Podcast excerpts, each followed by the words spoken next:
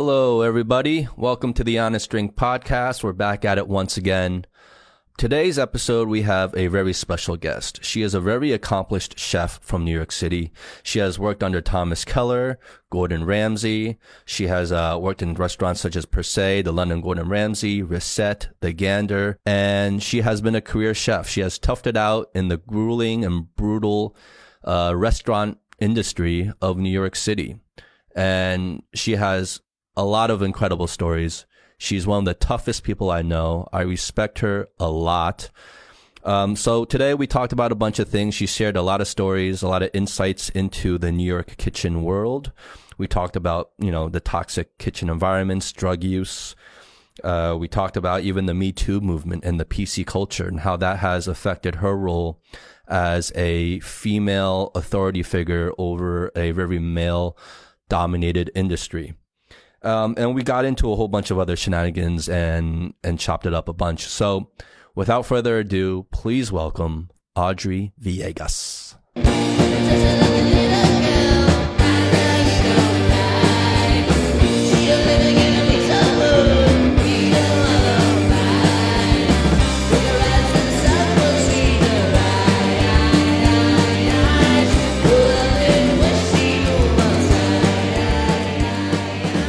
So today we're gonna drink the Chivas 18 year. I got this in Japan last time I was there. I just got back, and uh, you can only get this whiskey in Japan at that specific airport. I was Nice. told. So I'm gonna try it. I know you like Chivas, right? Eric? Yeah. I like this. What do you What do you usually drink, Audrey? Days. What's your drink of choice? Ice? I really, I mean, I just like vodka and gin. You like Oh, not a, vodka not a and whiskey gin? Not a person? whiskey girl, but I'll try it. Why not? So do you never drink whiskey, or do you just tend not to drink whiskey? Like what's No, it was, uh, God, back- like a few years ago. Just got pissed drunk when I was in college and Jameson, what? Jameson shots. Like, no, not, not even shots. Like those, get you. No, no, no, no. Like those party cups. But half of them because you were young and 21, straight down? straight down. And No I was like. I'm not drunk. I'm not drunk at all. And then back in New York, when we were cooks, we would go to this bar, and then of course it's all connections. You know the bartender, you feed them, blah blah blah, and all of a sudden, after my two, I, after like chug two martinis in about an hour, this guy, my one of my bartenders was like doing that to the bartender, and just Jameson shots. And you're not drunk, but you still keep going, and all of a sudden you like ended up in the trash, and then In the trash. you? Yeah. You ended up in the yeah, trash. What does that fell mean? in the trash. You just chilled in the. You just No, everybody was like, in? everybody was like, everybody was like, everybody was like, okay, so we're fine. Like, like chef's drunk, chef's drunk, chef needs to go home. But I just live. Chef being you. Yeah, I just, I just live like a few blocks away from the bar. So it's like, okay, just walk, just walk, just walk her home. I was waiting. It's trash day already. It's like trash day. It's like around three o'clock. I don't even know what happened. It's back in the days, like the happiest days of my life, actually.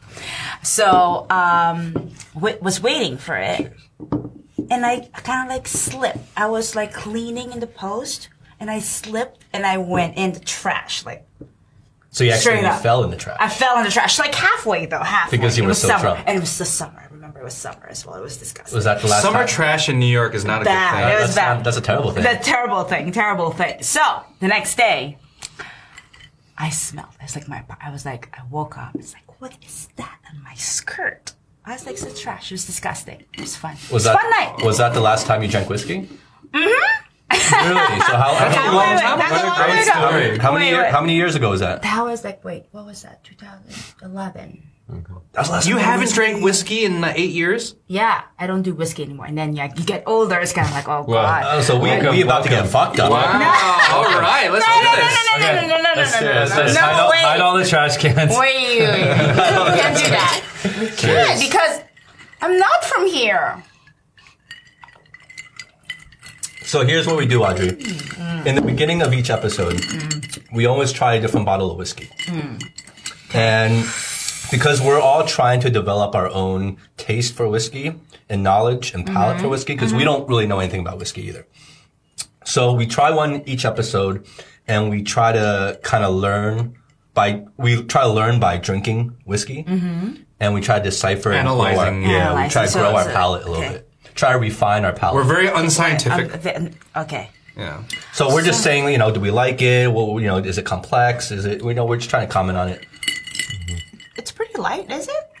I love that. It's pretty light, is it? No, because see, the thing is, I don't really know. It's been Yeah, it's like, definitely it's not- been yeah, like it- eight years, it- and it's really not my light. drink. I try to stay away from bourbon, the brown stuff, except for tequila, and then I do like wines, vod- vodka, and gin. I don't even like rum.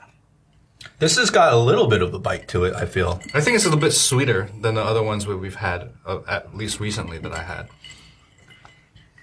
I think it's very sweet. It's, super It's smooth sweet. though. It's smooth. It's That's why I kind of I feel that I'm okay with it because it's a little sweet. It's not as like mm-hmm. punch you in the face. Mm-hmm. Kind that of. that'll whiskey. happen later. Oh, is it gonna happen later?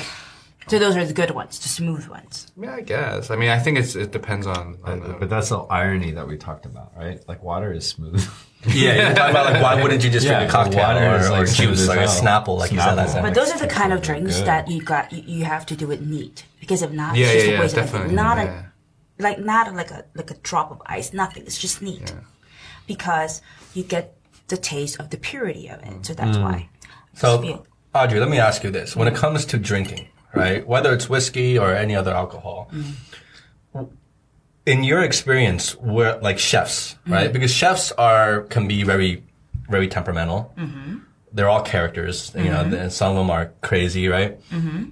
Um, what do they usually do to kind of relieve stress? Like after work, or is it just alcohol? Like, do this? Do they drink a lot? Is that Yes. is that rumor true? every No, chef is an every alcoholic. chef- alcoholic. I know, but I, I mean, but that's That's what I hear. That's so cliche, though. Uh, but no, is it really true in no, your it's really experience? true. Like alcoholic, druggies, name it, you've got it.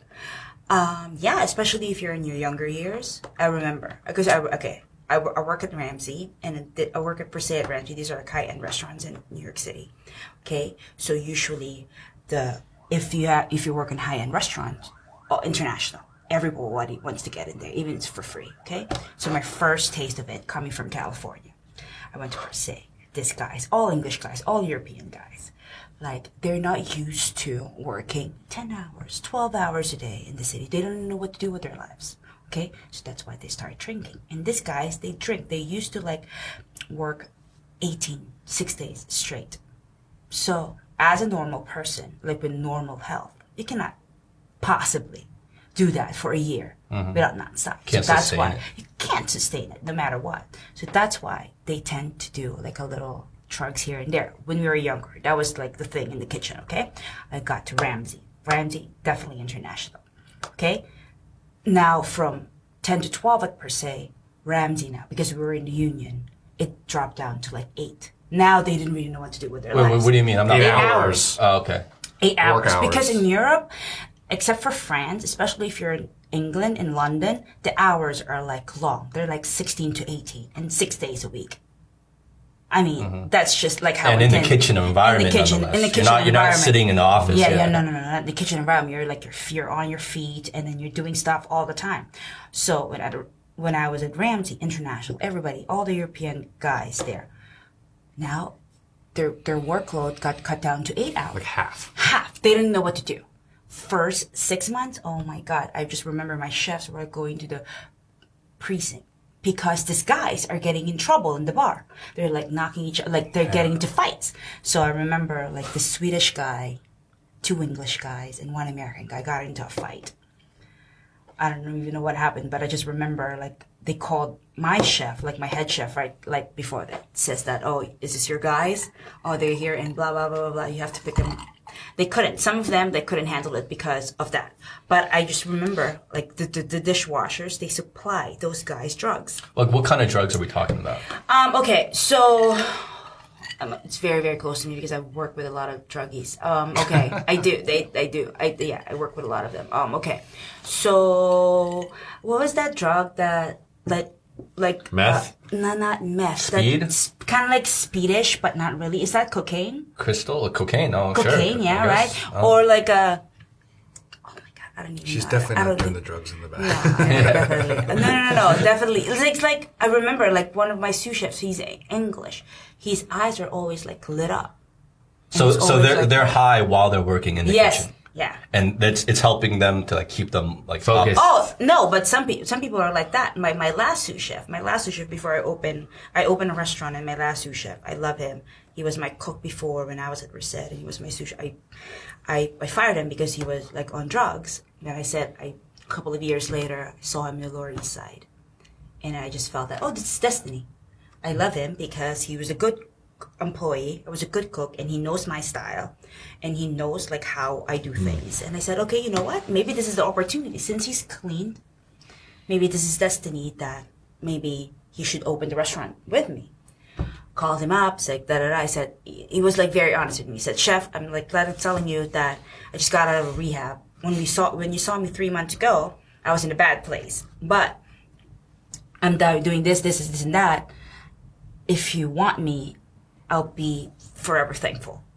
So he was good for a year and a half, like really good, like really good. No drugs, gain weight. Usually, like druggies are like that because there's no addiction anymore.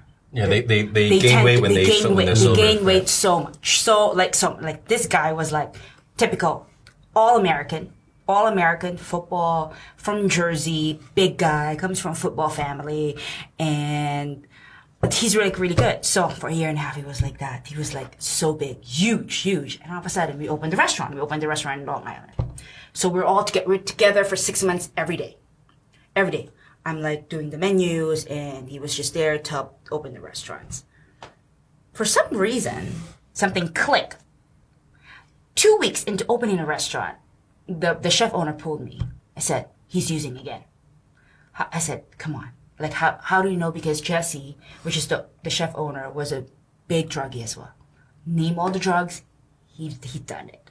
Done it. He's using again. For me, I was like, you know, I think I was just like in denial about it.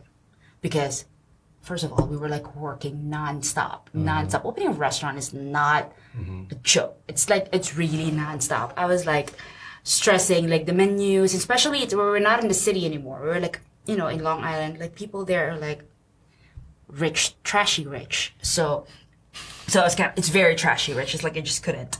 So I Where said, are you from Long Island? no, you're not from Long Island, I was right? born on Long Island. We're in Long Island. Wait, Nassau? where? Wait, where? What town? Hicksville. I'm sorry for everybody that's listening. No, you were you were spot on though. You're spot on. No, oh my god. You're spot on. No, so see, I live in Oyster Bay. Oh wow, that's where I was. I was literally born born in Oyster Bay Hospital. Hospital. Trashy rich. It's so c- funny. This is Trashy. crazy, right? It's It's kinda crazy. like it's crazy. That's You're born in. Hicksville. I always like That's funny. Hicksville. the whole six degrees of separation. No, but the thing thing. is, though, with Hicksville, collapsed. though, of all, for some reason, when I moved there, it's kind of like, oh, I thought it was just going to be the, you know, the blackest person there. Which I was in Mm-hmm. Oyster Bay. Me and all these white people, and then there's like a little Honduran community, like Mm-hmm. where, where the restaurant was. Okay? And all the Asians So, are in so that restaurant was in Oyster Bay. yes. that's right next to Hicksville. That's Yes. like- So, Syosset, Syosset, Hicksville. Is that is that like a nice part of town there? Well, what? The Sy- Oyster Bay. Oh, yes. Where- where the Because, You know, was. like they, they were saying, they, this is like the pitch to me, like moving Uh-huh. to Oyster, this Long Island. This is like the Gatsby, the what do you call that? The the golden something, like something. The golden era? The golden era. So this is a lot of people. They're very rich. When I say rich, it's re- rich. Uh-huh. Okay. Like trashy rich, not like Manhattan, like socialite rich. But what do you mean by trashy rich? Like new money? adjectives. Go. Okay, trash rich, meaning um, they will, even though you're rich, you will, you will complain that your wine is not up to here because they're used to that. Okay. So they're they're old money rich. Like Old like money their rich. parents were rich and their parents definitely. before them were old money rich. rich, old money rich, Okay. old money rich, not new, new. So new they, money. they, they got rich through like the industrial revolution. Yes, yes, yes, yes, yes, yes. Oh, Even though Oyster Bay is owned by this Chinese magnate, the Oyster Bay is owned. This Chinese guy owns the whole Oyster Bay. I knew that because when we were talking about real estate, Why can't we be like that? like real estate, everybody was like, "Oh, who owns that? Who owns that? Oh, this Chinese guy." So I was just talking about you about this Chinese and Taiwanese investor. So there's a lot of like Asians in Oyster Bay. Eh, no, actually not Oyster Bay, but in Long Island. It's just it's so funny because Now. Yeah. now I don't know when, When we I were grew there. up- and but the thing is in Hicksville. I was the only Chinese kid in school. Really, the thing is in Hicksville, there's a lot of Koreans.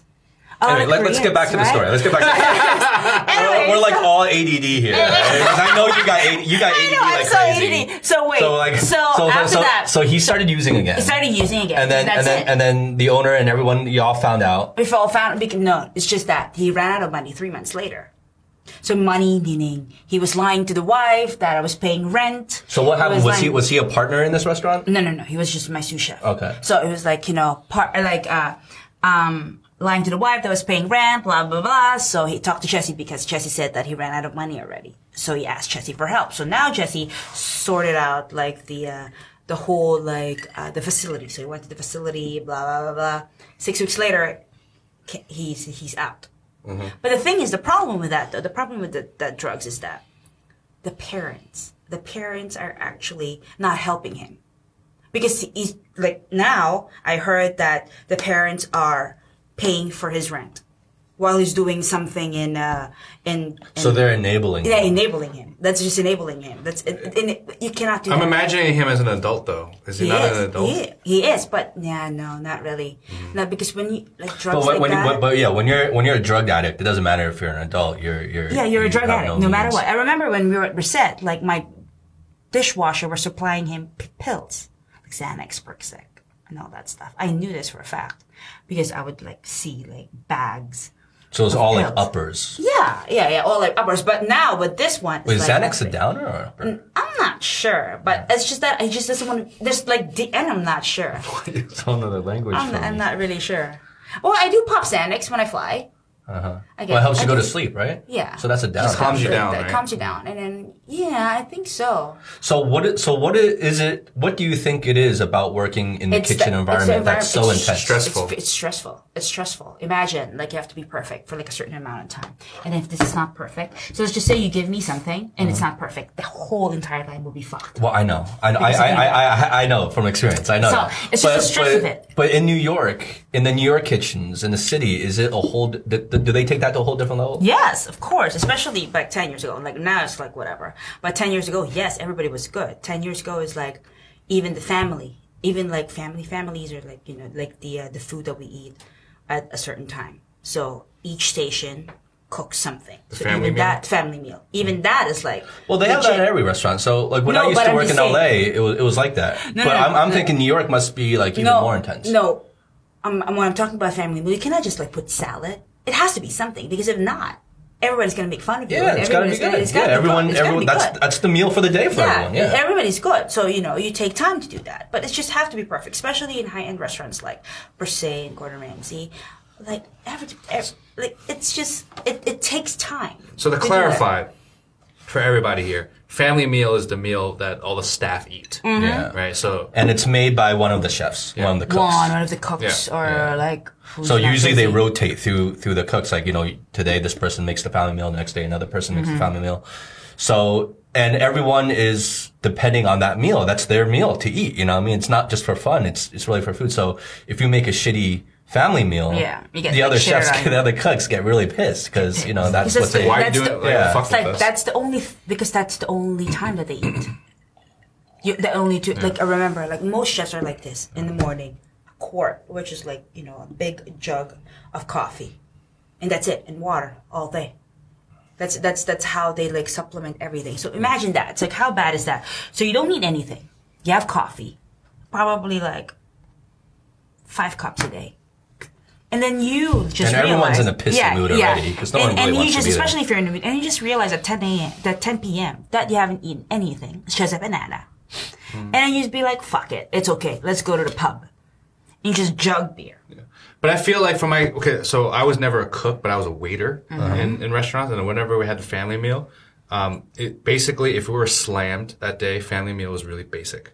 If it was like a little bit more like controlled environment, family meal is pretty good. Yes, yeah, yeah. yeah. That's why it sucks. Like- It sucks being the person to have to make family meal because you have to make family meal while you're still prepping your station. You don't. Yeah, you don't stop. Other people aren't going to prep your station for Yeah. you, so you still have You to don't stop. do. You're still in, responsible for all the things you're normally responsible for, and prepping your station usually takes up all your time anyway. And on top of that, you have to watch over the meal. You have to do everything, Yeah, and then you have the pressure of people liking that meal. Because if you don't, if you're not ready, you go down. you will go down. Like it's more like organizations, you will go down. I always like tell my cooks that it, if you're not ready, you will go back. So- Sack of shit. So what was it like working at a Gordon Ramsay restaurant? It's intense. Was he uh, was he on site ever? we, he was the first six months he was there because it was his first restaurant. Because you know, I think he was popular before he even opened a restaurant in the, in states. That was in 2006. Was this per se or just Ramsay? Gordon Ramsay. Gordon, Gordon Ramsay. okay, so he was even like yeah. I remember like I don't So know. when, when did you start that job? seven? Oh seven. Okay, they started because okay, I started six months after they opened. Okay, because I was at per se prior to that. Um, that was his first restaurant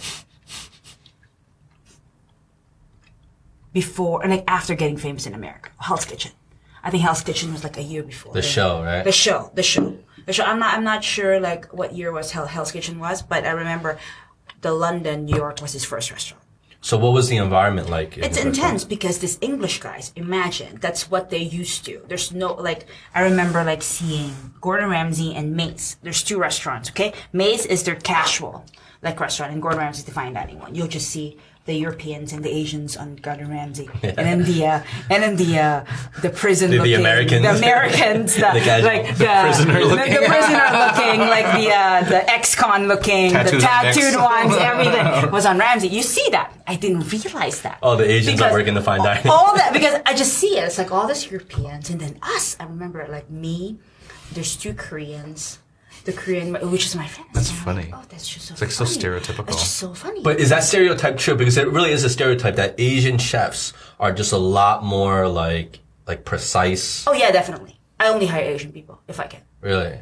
So in your This- experience, this is this is what so my in your experience, you What are found that to be true. I'm Filipino. Yes, I'm Filipino. okay, okay, It's just so funny because my my I had a I had a Korean cook and then my my sous chef uh uh Curtis. So that's sometimes like this fucking white guys are like just like tormenting my kid.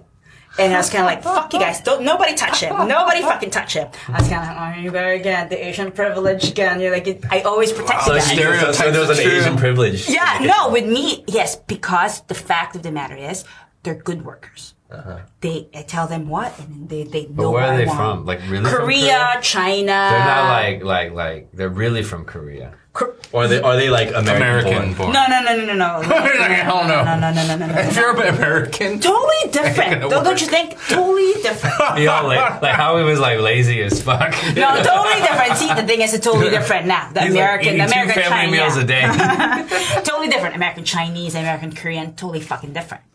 Totally different from like this So you feel you feel that's an accurate stereotype. It is. It is an accurate. No, no, no, no. It is very accurate. It's very accurate because you like talk. I talk to like my old bosses or like my my my friends that are bosses now. Mm-hmm. They're like, "What the fuck are all these Asian guys anymore? Like Asian kids anymore? Mm-hmm. Like we don't see them anymore in, in New York. Nothing. None of this. Before ten years ago, everybody has this like." Asian girl like peeling fava beans like downstairs like like a ninja. It's uh, Nothing. what do they call it? The um, in school where uh, you know the, the minorities get um, can get into school was it affirmative action. Is that what it's Affirmative called? action. So it's like almost like affirmative action um, for Asians because you know I say that because I think I feel the very fact that I was Asian is the whole reason why I even got a job at Providence in the first Yeah. When we're in culinary. So for, for you guys who don't know, me, Audrey and I went to culinary school together, right? So we've known each other for a very long time. Long time. And uh, I was one of the few one of the few students at that time that was in culinary school, but also working The in, real the- in- restaurant. in, in a real restaurant at the same time. And Providence of all restaurants, which was like super, it was like the most high fine end. dining Very in LA. Yeah. And I think the only reason why I got that job, because I don't know how the hell I got that job, right? I'm like in culinary school. I'm like, uh, I just, I just went in. I just walked into the kitchen one day and talked to the chef. And I'm like, look, you know, can I get a job here? And he looked at me. He's like, you're already a yeah, slick enough. yeah. he, he, look- he looks at me. He's like, come back Tuesday. and I'm like, okay. I come back Tuesday. Boom. I start working right away. And you know, back in the day, like about like what, 14 years ago, those are like really like That intense. wasn't an easy position to get. I No, found that out. was, like, I was naive intense. because I didn't know how coveted that position No, was it is until intense. afterwards. It is intense. Like those are the stuff that, oh, just because you apply, you I'm not, not gonna take you. But now it's like, whatever. Now, now you can get any jobs anywhere in New York, L.A., San Francisco. With that background, right? With that, that with that, like if you, Yeah, the- well, that- that's no, what no, he- no, no. Fourteen years ago, you will never. Michael Cimarusti was was the chef Yes. name. Yeah, he was he was on like Iron Chef and all Yeah, these things. yeah. So he, I remember the first thing he said to me, um, like the on the next day when the on Tuesday when I went back, what he said to me is like, look, if you if you do well here, I know the pay is shit, but if you do well here, you, you bust your ass. An education here will land you any kitchen job in the world. You will have your own podcast one day. yeah. Oh, wait a minute. Wait, Yeah, it's like if you the work for? Apple, like if you work for Apple, you can go anywhere. wage. I I don't know. I don't know Minimum anybody wage. who It that. was so. shitty, yeah. It was, Similar, Seven? similar. yeah, it was around seven something. hey, It was- that was, was- like my thing as well. My first job. Oh my god, per se, I was crying. Imagine, okay, I didn't realize like what I was like getting to. I was 23. I told my dad, I'm moving to New York. I got an internship. It's either Chicago, it's either uh, Trotter's or per. But I really wanted to go to New York. I said, Dad, I'm, I'm moving. I'm, I got an internship in New York. I'm moving. My dad was like, What? Why New York? Why can't you just be here? I was kind of like, mm, I really want New York. Dad was kind of like, whatever. I'm not gonna do anything. Try not to help you." whisper Oh, I'm not gonna help you. I was like, I'm not gonna help you. I'm not gonna do anything. Imagine 23, blah blah blah.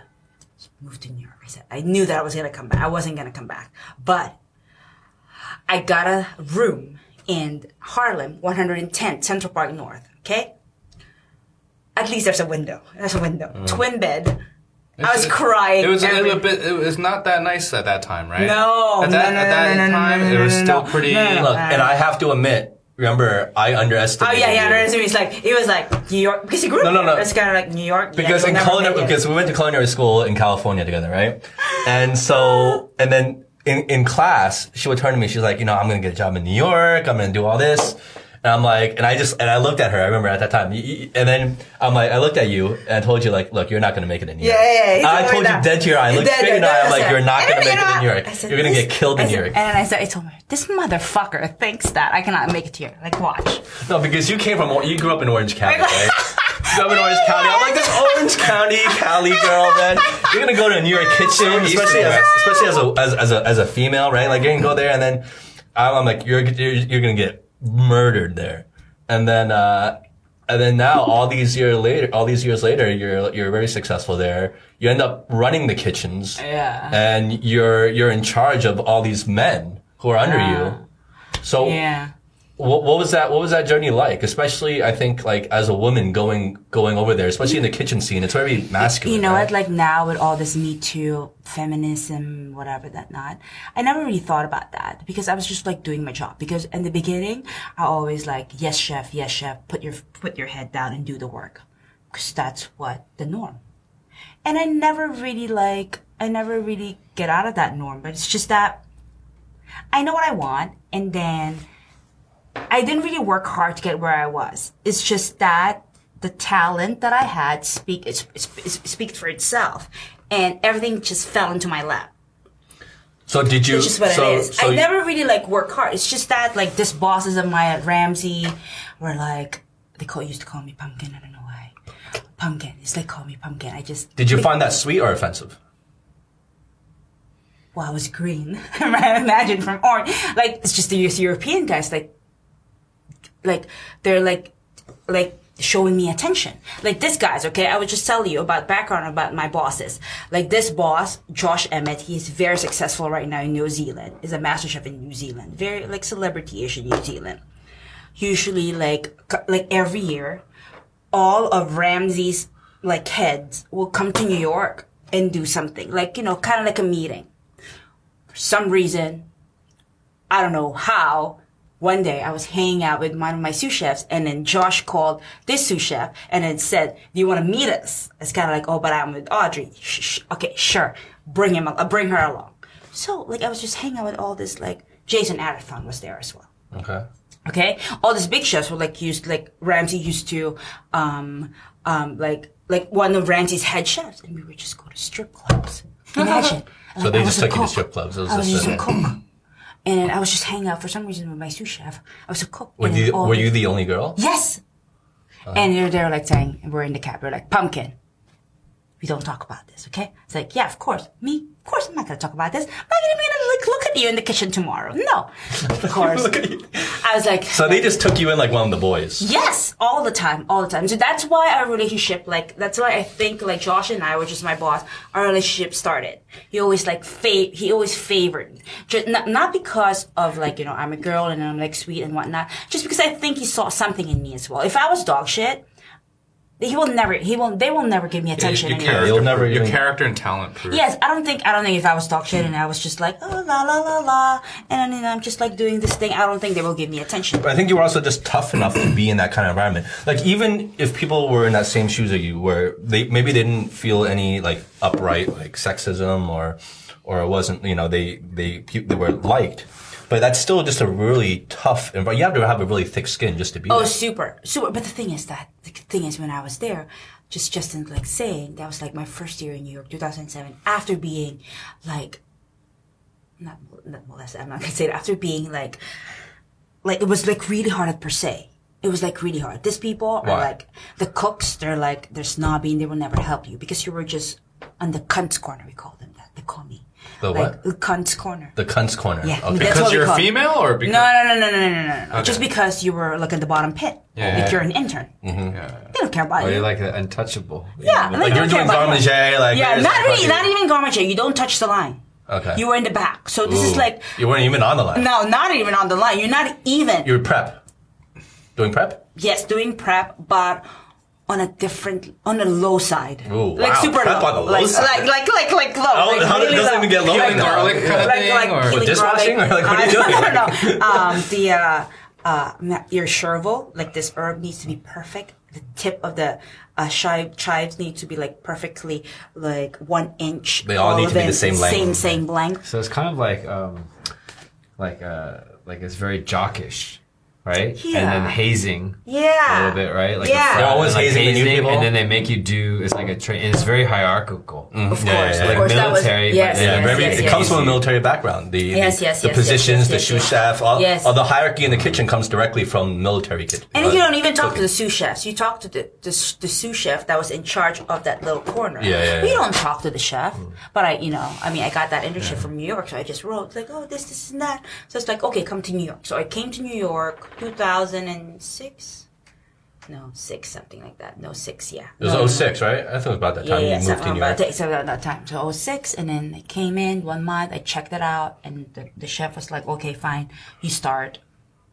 And that was it. Two months later, after graduation, like, I know, two months later, I moved to New York.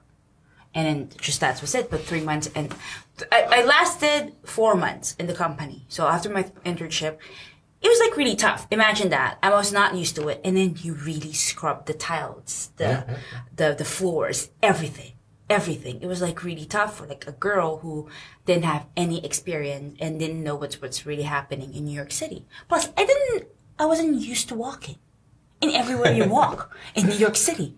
And in the, sh- the, the room was like half of this It's a closet, yeah. half of this, and then there's like a little fake closet, and at least there's a window, and then a twin bed. So I was crying every day. Of You course, got I lucky you got a window. I know, I know. That's why I was like thinking, I was like, but it was a fake room. Yeah. It was a fake room because there, um, the the lady had a big um, living room, so he just she just divided another room, so she rents that room and then the other room.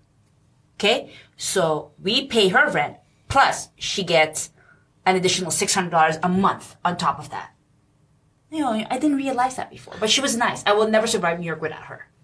So was it just like a combination of just being homesick and, and tough living? yes, and then, yes. And then, and then being having to go into the kitchen every day. Yes, and- yes, yes, yes. And then plus the fact that I just didn't want to, I just, I was never, I would never cry to my dad because my dad would say, just come home. And then I told you so. I didn't want to do that. I didn't want to be like that. I didn't want to be like that. But I suck it up. And then a friend of mine said that, hey, Ramsay's opening. Ramsay's opening uh, a restaurant. Maybe you should, you should, you should uh, apply there. My friend is there. Imagine I was getting paid 60 hours a week, okay? $300 after tax. That's nothing. yeah. And my rent was like eight fifty. Five dollars an hour. Yeah. I know. My rent was that's eight like fifty. that's like starting cooks. Like So my rent was eight fifty. It's like fuck. I'm like, you know what? Like it's it. Like I saved up money, but it's like, oh my god. so, like- what do you think pushed you through all that? Like what Well- what what kept you motivated? Because most people would have quit. Yeah, yeah, definitely. Ramsay came along. Ramsay offered me eighteen fifty. Eighteen fifty, and this thing, and then now So how long were you at Ramsay for? three years. And then, so where you did you just start? You started off just as a line cook? Yeah, I was in the cunt corner. Uh-huh. No, no, no, not even a line cook. You don't just start as a line cook. Okay, yeah. You way on the, come on now. Yeah, yeah, yeah. No, no, no. You just start as a line cook, so you're in the bottom, bottom. So you're in the corner, like picking herbs and whatnot, like, um, like, a, like asking all the chefs if they need anything else. That's what you do. Uh, so I did that for two months. Two months I did that. And then I got promoted. I got promoted to entremet. Entremet is uh, the vegetables, but I'm not a cook. I'm just I'm just the girl that pots all. Wow, so they were very well staffed there. It was a hotel. Because I never worked in a kitchen where, as a cook, you had support from like you had your own interns basically. no, no, no, no, no, like yeah, yeah, yeah. cleaning, like giving you pots, yeah, and like no, no, no. So the thing is, you, with like the, that. no, no, that was no, unheard the of. thing like- is, the thing is with like the setup, the setup at Ramsay was that the vegetable, the entremet picks up everything. So he needs, he or she needs uh, a, a backup. So I'm like, I'm like the bar back for him. For some reason, he like that that that main cook like fought for me. He's like, no, I think Audrey's great. Blah blah blah. Two months in there, I got promoted to uh fish poisson uh like yeah poissonnier. I got promoted. fish prep or Yeah, fi- fish no line? fish cook on the line. Didn't know anything. That was like about But that, but that's strange. Why would they? Why would they put you at fish? Fish is usually the last the sous position. chef they has a little crush on me. I'm kidding. I'm Oh, kidding. really? I'm kidding. I'm kidding. No, because for those who don't know, fish is usually the last line position they usually put you No, I think it's a little because it's the, one of the more delicate meats to work. yeah, definitely. So you really have to, and it's very easy to overcook or undercook. So you have to really yeah, know what you're doing. you, I was telling you, okay? This is like me, one, two, two Asians, me and this other girl, Korean girl. Uh-huh. Two girls and one Asian boy. The Asian boy always gets yelled at. Mm-hmm. Poor kid. I got yelled at. all Poor the time. kid. Poor kid was kind of like, go home, get the fuck home, you like, like, like go to fuck home. But of course, you're strong. You just don't go home like that. Of course, if you go home, you're like a pussy. They don't do that. You, I don't- went you don't. You, you don't. you're like, okay. I fucking went home. I got I got up out of there real quick. I no no no. I did, you just like no no no. You don't do that. You don't do that. Of course, you have to like. Okay, see you later. I don't like you know. You have to Watch prove. cartoons. I moved to fucking Shanghai, motherfucker. Like, I got as far away. So I was like, what? You have to prove that you're like strong. You have to prove that you're strong. So now it's so different now. So now they're pitting it. They're pitting us together. Two Asian girls. We're both good. She's the only one that Mm-hmm. So you guys were competing? She's the only one. She's a friend, but she's the only one I get insecure about. Mm. She's precise. She's like those girls that are like, like cooks, like precise, Mm-hmm. Yeah, yeah, yeah, precise yeah. Korean girl, precise. Does she take notes? She, like, she, uh, they all do. Like, like all that girl in our culinary class. What was her name? I don't know. That real alpha girl that was oh, had to be the best at everything. You don't remember? Oh yeah, yeah, yeah, yeah, yeah, yeah. Whatever the name is. Like she's not a cook anymore, is she? I don't know. I don't fucking know. Um, I think I'm the only one who's cook. Oh, and Thai. Um, so she's like precise, and like you, get you get insecure like that. You're like 24. 24. It's like, oh yeah, Yujin did this better. So the sous chef's like, Yujin did this better. So Yujin cooked meat better. So like, so she was in the past with the chefs, and I was in fish, and she was just there. She was just like a ninja. She was just like, she's like really precise. She's like, fuck. And now it, get, you get, it gets mental now because you're young. You want to prove to your boss that you're better than anybody else. Now it gets mental. So what what what, did, what happened? Did that did that push you? Did you Yeah, did you move past fish or were you? Yeah, of course. I moved past fish. So what, what what did you? What was the next? Uh, uh, saucier. Saucier, Oh, which okay. is meat. Meat. I moved past, of course I moved past fish. Uh, but I'm just saying, so if she cuts this fish like that precise in that amount of time, oh, I should do it better in this X amount of time. you had to do it quicker and quicker better. and better and cleaner. So that's what's the thing. That actually was a big deal because that will actually um, that that made me better in in butchering meat, butchering fish. That just makes you better. Well, but the thing is, back then, like that, you know, I mean, it's tough because you you're, you're you guys are friends, and they're pitting you against each other. So, So it was like what all happened? healthy. What happened at the end? At Like, the end, uh, she- no, at the end, she had to like leave Ramsay because she had to deal with her visa. She's on a student working visa. Mm-hmm. And now she went to another restaurant and then I stayed around for like, Did you call immigration on her? no, we were friends. you called immigration. no. Not She likes, it like, every night she take her knives and just like make them really make them dull. all dull and stuff. And it's like, yes, um, yeah, I think uh, there's a uh, Korean. no, but they're intense like that. Asians, a- Asian like cooks are intense. Yeah, like that. the Asians are definitely the more competitive of the bunch. Oh, very, very, And they very, won't very. comp- they, they they'll and if there's another Asian in the vicinity, they'll compete with that other Oh, Asian yeah, yeah, first. definitely. Because they know that the white people are like, like dumb shit. It sucks. Yeah, Providence. There was two other Asians there with me, and then they You were just compete all with they were always Asians. competing against me. I'm like, and I wasn't like trying to compete. with them. They're like, what are you doing? Yeah, I wasn't trying to compete with them. Like I was just like trying to like just like you know just like do my work and just you know do whatever and just make my bills. Like I was very naive at that time, right? And Yeah. then they were always like really competitive, and I, I didn't chopping and staring yeah, at you. I didn't. I, I didn't understand where that aggression was coming from. I really didn't. And and and they would they would even do things intentionally at that time Yeah. to sabotage me, Yeah, yeah, yeah, of course. Of to course. make me look bad Of in course. front of the other Of cooks. course, of course. Like, and that that's what really rubbed me the wrong way. And, there was one, there was a one moment where I had a blowout with this one Asian guy, and we were just and in front of. Uh, chef? Cimarusti, in front of you know the chef, right? Uh-huh. And I just blew up at him But what did I, he I- I was I was in a, I was in a locker, right? We're in we're in the, in, in the fridge in a big walk-in, and then uh, I was uh, I forget what I was preparing, but and then he said something, and it was a big it was an accumulation of a lot of things that he had done previously, Mm-hmm. right? And I just blew up, and we just started screaming at each other. And then, and then the chef was just like looking at me, and he was like, "Okay, guys, it's cool." And we just, we just went back. But ultimately, it just, it was just a very, I felt it was just a very toxic environment. Yeah, it's, it's Like very most toxic. kitchens are, It I is, think. It is, it is very Yeah. toxic. You know what I tell my cooks now? It's just, guys, it's not rocket science. It's just cooking. Enjoy it. Because I've been to a toxic kitchen and I don't want that. Yeah. I remember all of us were like just palpitating because it's like, fuck, we're late. I was like, oh my god, it's it's five thirty and it's um um like it's the start of the the shift and we're not ready yet.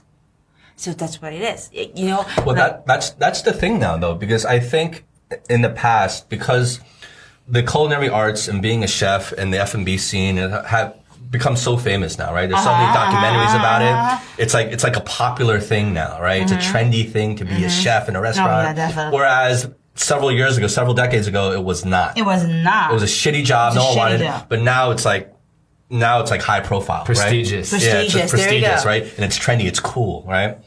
It's hip. Um, and now, before when I was coming up, a lot of these young chefs they felt like when they got their own kitchen and had to manage their own people. Mm-hmm. They felt like they had to make it almost a toxic environment Yeah, to be yeah, yeah, yeah. to be to Some be chefs are to like be that. like a Yeah, legitimate definitely. chef, right? Definitely. They had this mentality like if this if I'm not like the worst person to you Mm-hmm. in the kitchen and it's not a toxic environment. I'm not doing my job as a legitimate chef. Yes. Because all the famous chefs that came before them, all the Were big like names were like legendary in terms Tyrants. of, of Yes, how they were, tyrannical yeah. they were, right? Yeah, and how like they was like a dictatorship. It was like crazy. There was all these It's like crazy ego stories. thing. Exactly, right? So everyone felt like they had to live up to that. But that's not true. I think more and more now, a lot of younger chefs are coming up now thinking like, well, the environment doesn't have to Yeah, be like yeah, that. yeah. It That's can actually yeah. be a pleasant environment and we Yeah. can still be very productive and very good. Yeah, that was like what I did. That was like what I did in 2011 when I first like handled my kitchen. It's kind of like I don't want this because it was like a tough kitchen. Like those kitchens are tough, but you cannot just yell at them just because they're not ready. Just trying to explain to him that what's the consequence of you not prepping at a certain time and you're not finishing it. Because if not, you're just gonna go down. Of course, there's occasionally I yell at I yell at them occasionally, but that's just occasion. I always like tell them a briefing before the, service starts. Okay, five thirty to ten, I'm the boss. I'm sorry if I yell at you, but after that, we're all friends. I usually do that. I usually do that. Oh my god, Mm. the reception's a small kitchen. I'll be like, you fucking, you fucking useless piece of shit. Where is it? I let them cry, but at ten o'clock we would go to the bar like near Recette, and it'll be all good. It will all be good. And everybody was like "Oh my god, the sh- sh- like chef just called her like useless piece of shit." Until now, so they're friends. They're all friends. They're like So they're, they're all, they're all now. It's like they were like telling me, it's like my old my old cooks will always like tell them, "Oh, that she called you uh, a useless piece of shit already." I was like, "Oh no, no, not yet." But because that was like it, I was young and I was in this environment. As much as I want to control my anger, I have something to prove. It's like if they weren't called a useless piece of shit, they weren't initiated yet. There's yes, yes, yes, yes, Well, this goes back to our previous podcast where we talked about what's the better motivator, right? Like, so when you were running a kitchen, right? Is were were you more about like punishing people who underperformed or incentivizing people to overachieve?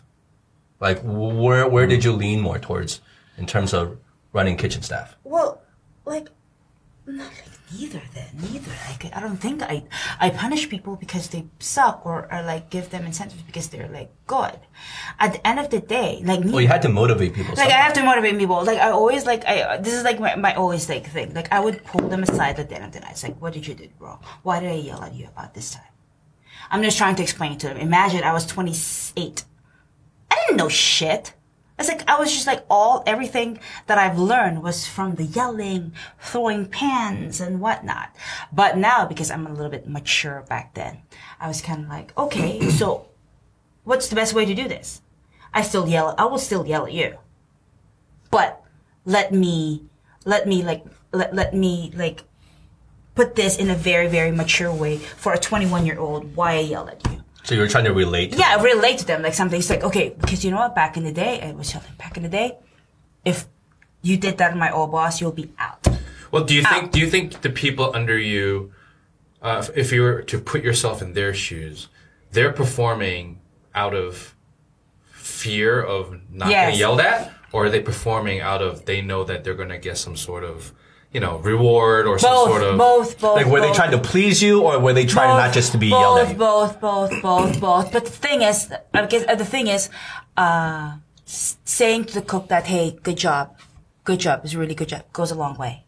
They will make you feel better. It will make you like really feel better, especially coming from Mm-hmm. Because the it's rare in the kitchen. It's rare in the kitchen. Rare in the kitchen, the everyone will give you an I was like always like say like thanks guys, thanks for thanks guys, thanks for the uh, uh thanks for a good service, something like it goes a long way because it, But that's to everyone. But when you single someone out and tell them they did a good job, that goes a really that long way. really long, a long way. Because that doesn't happen like, often. Yeah, that that yeah that was. But that's And- powerful.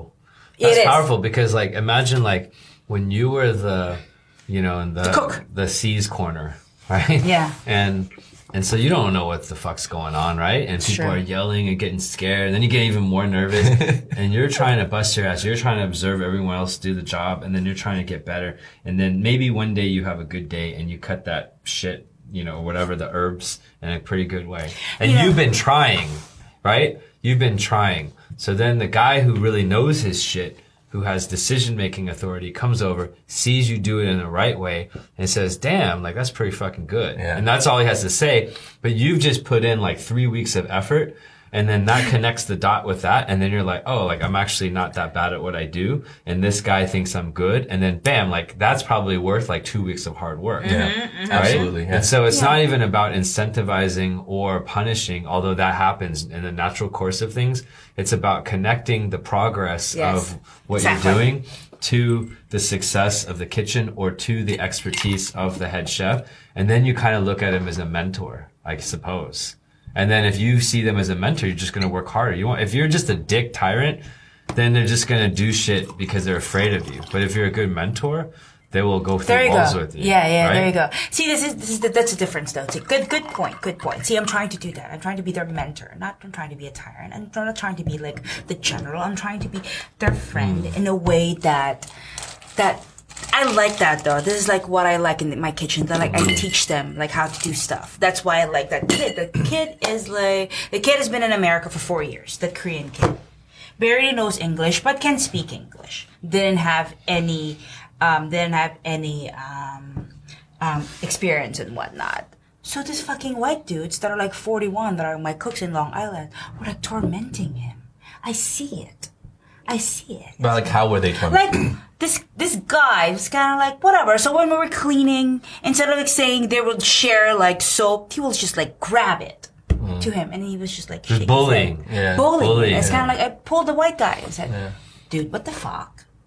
What the fuck? Mm-hmm. You can't just do that." I said, "You can't do that. You can't do that." Even though everybody knows that I protect him. Like you can just do that. This is just like foul. Like what's the problem? Like, it has to be something. Intimidation. Yeah, it's, it's it has to be something. It has to be. It's not the kid because the kid is just the kid. The kid is like the kid. It's like mm-hmm. it has to be something. It's like, oh, chef, I'm sorry. I'm sorry if I did that. I know, no, no. I was like, you know, it was like a foul, foul, foul, foul moment for me. But you know, I'm just like stressed. Okay, but you cannot do that to him. You just can't. You know, you just can't. It's just bullying. That's the only thing that I hate about. Like, I will never, never, never wanted anybody to feel bullied in my kitchen mm. ever, ever, ever, because I've been through it, and I don't never wanted it. And then it changed the next day. And then, you know, this kid was like, you know, like he barely speaks English and. Who changed the kid or the people no, that the, were bullied? the, the, the, the bully, the good. so, He's you, so, 41. you, so you so you had to talk with him. yeah, I gotta talk to him. That dude's probably a dad. It's like, do you want your fucking kids to be bullied, Yeah, asshole? he was like, and "I'll fucking like." It's kind of like, yo, dude, give give it a break. It's like, why would you do that? Just little things like that that like really Mm-hmm. annoys me, which is like part of the norm in the kitchen. Like you Mm-hmm. know, like you Bullying know, always, bullying always comes like, from like, insecurity. yeah, yeah, of course. well, or speaking of frustration. speaking Yeah. of bullies, okay. Mm. What what did you did you find any difference between Gordon Ramsay's TV personality versus like the real him in in a kitchen when there's no cameras, no yeah, nothing? of course, he was super nice. He was He super was super nice. nice. He was super nice. It's just that it's, it's like all the facade. It's just like a front. It's a front. Makes sense. So Makes so so, the, so his TV personality, him being like a crazy guy, like you know, yelling at everyone, like that. You never saw any of that in the kitchens. Kid, the guys though, his head yeah, yelled, especially when we have a because in the kitchen we have a so this is the kitchen. Chef's table is right here, and then the whole kitchen. So the chef's table, like they rented the chef's table for the three thousand dollars for like ten people, which is like ten years ago. And then so we serve them there. So chef's table like sees everything. Obviously, if there's a chef's table, you know, as It's VIP, all yes. of good, all of the all all, all, all, all, no, it's not all VIP. If you pay three thousand dollars for that night, If you're yeah, VIP. yeah. yeah, a little bit VIP. But I was kind of saying that okay, here we go. It's like oh fuck, we hate it every time there's a chef's table because that means the bosses will act out. It's kind of like they will yell at you for no It's like reason. it's like they have, they, they have kind of put on a show for I that. said, ah, fuck my life. They're like, Like you're living in a fishbowl at that time. like, Like, you yeah, useless piece of shit. Yeah, yeah, that. yeah, you know what? Like, like you should, you should do that dish again. Yeah, I know they do. It's like, they do. You piece of shit. They do that. They do that. Like they would yell at me. I remember like one time I was at Entremet. Pumpkin. They were like they were yelling at me. It's kind of like, "You okay?" I was like, "Yeah, of course." It's like that's the charm of it. I said. They were like you know very careful about it. But it was back in the day. Imagine back in the day. There's no Me Too yet. There's no mm-hmm. being a feminist and all that. Oh, it wasn't as dangerous to It wasn't guy. dangerous Yeah, as a yeah, guy. yeah. Now you do uh, that. Fuck that. Yeah, I want. I'm I'm curious because you brought up the whole Me Too thing, and I'm just curious because I feel like we're in a bubble here in China, and what's happening? What's what, What do you has? um, mean? So Me Too, the The, movement. the right? Me Too Yeah. thing is non-existent here. You told me about that. Yeah. yeah. So there's there's no there's no there's not there's not that kind of sensitivity here as not at all. Really? yeah like America is ultra sensitive right now, right? so ultra sensitive. Like extreme. extreme. where, where like to weird. be politically correct is like it's like ultra PC culture right You now. know what? That's just like see the thing. But that's not- that's- that doesn't exist here. It's, it's it's like it's a witch hunt now. It's kind of like now it's like Yeah. too I much. think it's Now weird. it's, too much. Now now it's too much, too too on the much now. Other side. Now it's too much now. I used to think I was one of the most liberal people I knew. Now I feel like I'm like the most middle, like. Now I feel like I'm conservative. Yeah, you well, know if what I anything, Like- conservative. yeah, you know, like you know what? Like it's good in a way, but it's bad in a way. It's kind of like get out of here. It's like it's. I mean, uh, Is it really like walking on eggshells? Like oh, that kind of- especially now. Is it really? Like, now. I- I Even can coming from a woman's perspective, Yes. when you see the guys. Like, yeah, you cannot just do that. Let's just say, like, for a playful. If I like touch your ass like that, it's, I can't do that because I'm a boss. Mm, you can, and then, but, you know. but I'm just saying, I'm just saying, like you, like being an asshole, you know all this stuff, and it's mm. kind of like, oh But yeah. do you think it would But I'm not same- getting. The thing is, I'm not gonna get sued because I don't have a name. But Jesse will. Yeah, yeah, yeah, because they're targets. This is this is what's happening. Not Mario Batali. This is what's happening with John Besh. John Besh is this New Orleans chef, pretty big, like you know, because you know New Orleans chef. So he does not necessarily did the whole thing. It's just that I'm John Besh and you're my chefs, and you torment the the uh, the the hostess and the the waitress. But I see it, but I don't stop it. Now yeah, this yeah, this yeah. The, you waitress Yeah, yeah, yeah. sue him, Yeah.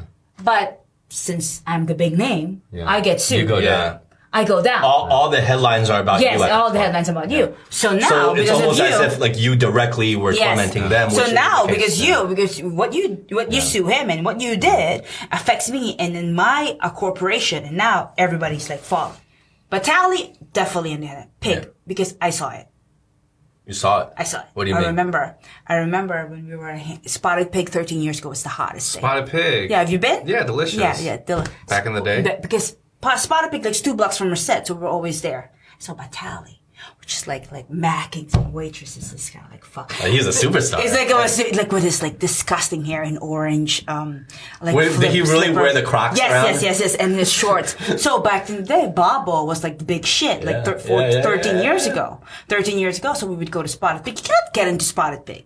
It's just that we get in because it's like 11:30, and then that's the thing. You Couldn't thing. even get in Babbo. No, you can't. You can't. So you see fucking uh, the uh, Mario Batali. It's just like macking, like just harassing people. It was all good because he was a superstar chef. But Everybody how, knew how, about it. How was he like macking or harassing? Like it what was just he- like grabbing like the waitresses like ass. So he was just- like, oh, yeah, he was like intense then. No, no, no, So no. he wasn't just hitting on girls. No, no, no, he, no, he was no, no, actually no, no, harassing. Actually touching. Actually touching. Oh, so, they, so that's, that's, so, but that's, see, see, that's, that's, why he got in Crossing trouble. line. That's why he got in trouble. So that's why he got in trouble. Yeah, so that's too much. especially like Spotted So you saw first. this, Yes. with your own eyes. Yes, back in the day, like because you don't know any. This this chefs are untouchable. in Yeah. Yeah, they're untouchable. But I agree with that. Like that's that's crossing the line. Yeah, for sure. But I feel like verbal flirting and stuff like that. What's wrong with that? No, no, but let me ask Definitely. you. Not, not, not that this. I'm not defending. I, I'm just Don't be so curious. defensive. Okay.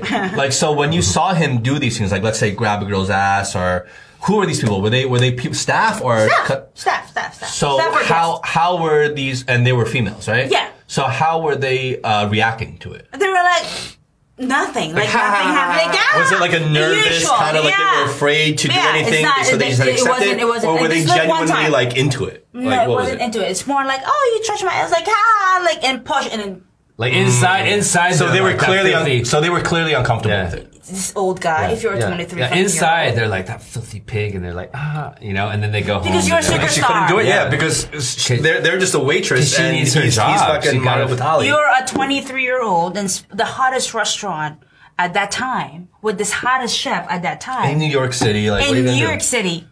You make probably 400 or 300 a night. And back in the day, Yeah, cannot afford that's, to lose that's that. killing it. Yeah, three four hundred a shift. That's killing it. we cannot afford to lose that. But that was the thing. That was the thing with him. And then plus, Spotted Pig has three floors. First, second, third. Yeah. third is like the private one. Jay-Z owned it and, and you know, Ap- uh, April Bloomfield and whatnot. So all this fucking things happens in the third floor. Ooh. Have you That's ever been up to the third no, floor when it was popping? No, because it's not, it's not, it's not public. So if. But you heard a lot of stories. Yeah, I have a lot of stories. What because kind of I have stories a lot did you of hear? chefs are like, this is the thing that you know they do drugs up there.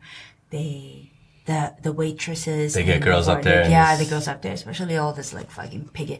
I know this for a fact because In a restaurant, In a places. restaurant, like, you know, I know this for a fact because I work with a lot of them. It's them. like a kizzle. I work with a lot of them. I work with a lot of them, and now they're very very careful about it. Of course. I mean, I Oh feel my like that shit god, you doesn't can't do anything about it. No, no, they're they're target. They're absolute targets now. They're They being hunted. cannot, like, do and some of them anything about it. rightfully so. But then you get a lot of uh, collateral damage or people who aren't really like guilty, guilty. You know, Yeah, you know, like the whole yeah. the, the comedian Az- uh, Azar, Aziz, Aziz, Oh, Azar, yeah, Azar, Aziz, yeah, Aziz, yeah, yeah. So one, there's one of the things that's Yeah. like, come on now. Yeah. It was like This- a date. Like it was a we went date. Back It and was a date. Well, like, so first of all, there's a whole range of behaviors. It's not like black and white. There's a whole range of behaviors. And on the extreme, you have the really bad stuff, like the Bill Cosby's or the people that just should go away for life, right? The people that and there's a whole win. range.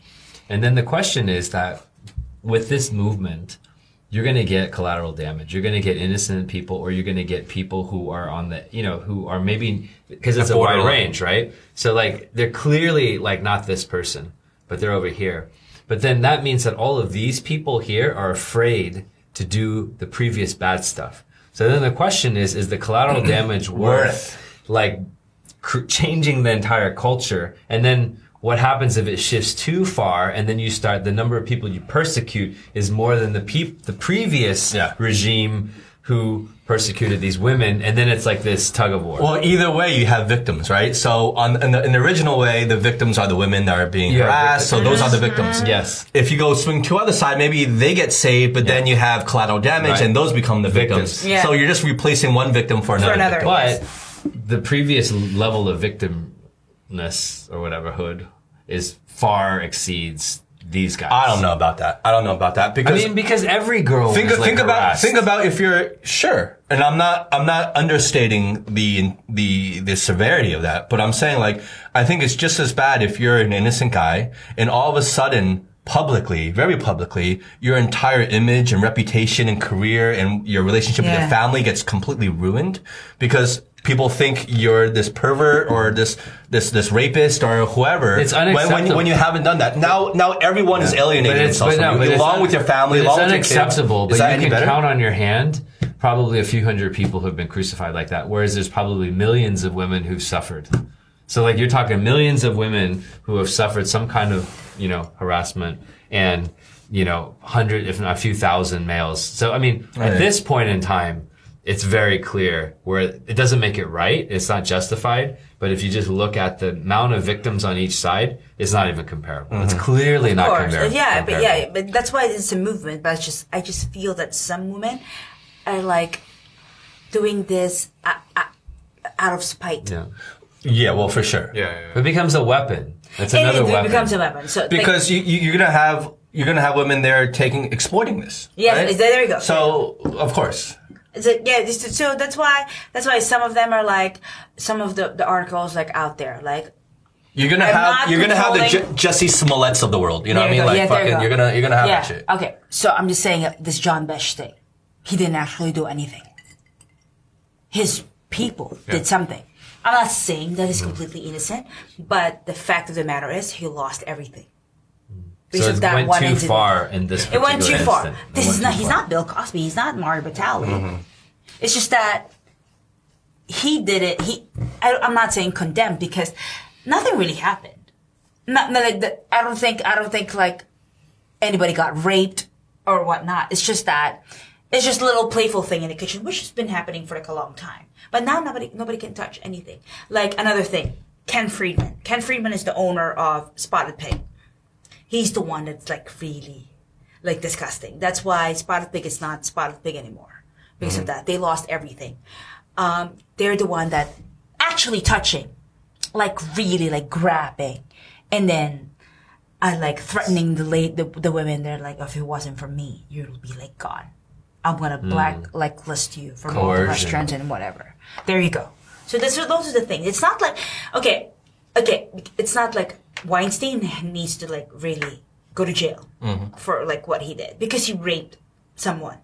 And Well, he's the pos- poster like, boy really, he's the of- poster of- boy. yeah, of- but you know, of course, he's a. F- come on now, he's a rich white guy.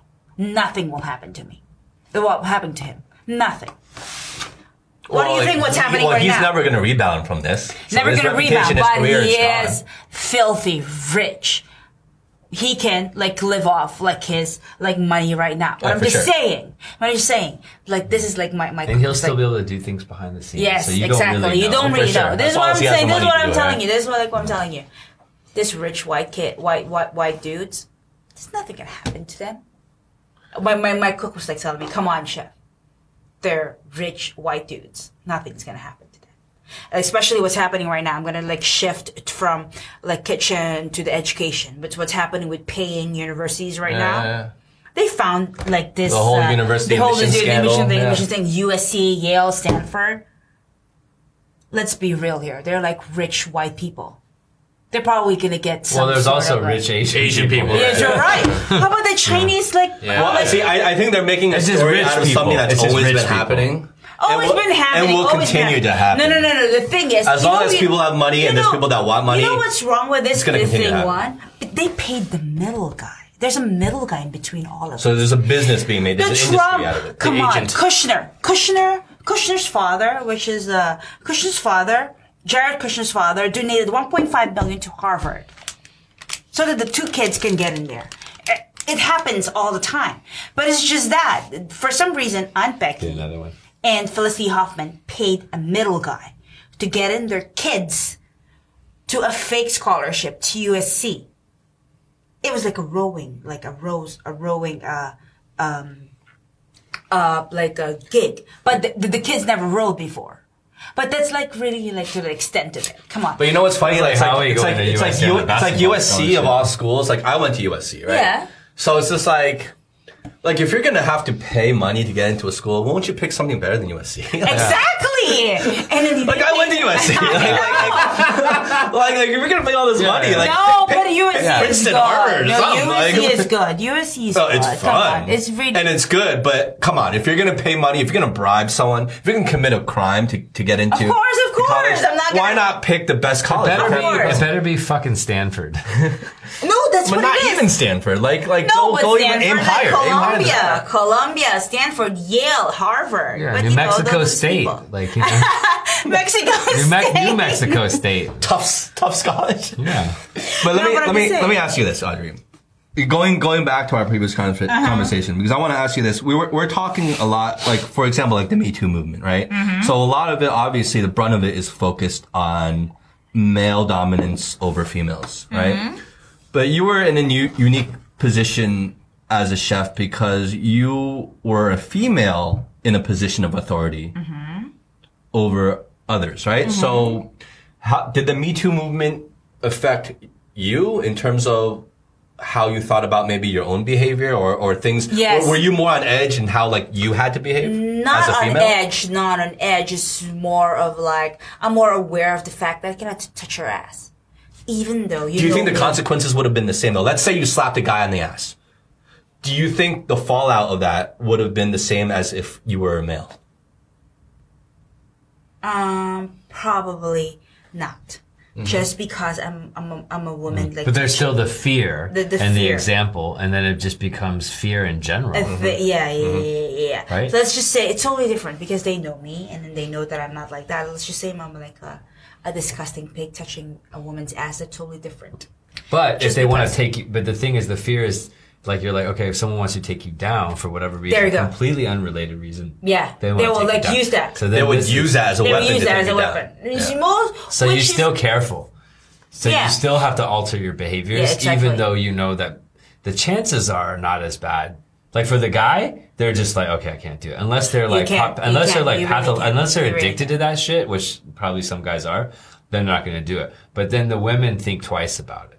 Why'd you look at Howie when you said addicted to that shit? You're like addicted to that shit. Something some guys are, and you look directly at Howie. Did he No, really? for sure. Yeah. I don't even mean- like notice. addicted is like some guys are. It's But like- for sure, in your I industry, didn't, I, does, had, they, I they didn't do even, that I wasn't even well. aware. So Did I do that? But I'm just saying Did I for just sure do that- that? Why would I do something? I know. That's why I asked. Subconsciously. Was it but I'm obvious? just, that was obvious. I'm just I'm fucking around. No, but I'm just saying, especially in your industry, you're high up, you're a director. There's a lot of like this interest want to get it into your pants and whatnot. You know what? I'm just saying this. I'm not saying because I'm just just saying this because out of, of experience, not that I did it like myself per se, but women are like fishes. They know what they're doing. So let's just say you're the big boss and I know what I want. If I'm vicious like that, I know what I want and I know where your situation is and I'll climb that. Yeah. In order for me And to and, live. and you're you're taking the temperature of the Yes, environment yes, right now. yes, That- yes, Everything yes, is yes. ultra And you can play it both ways. You can actually play both sides.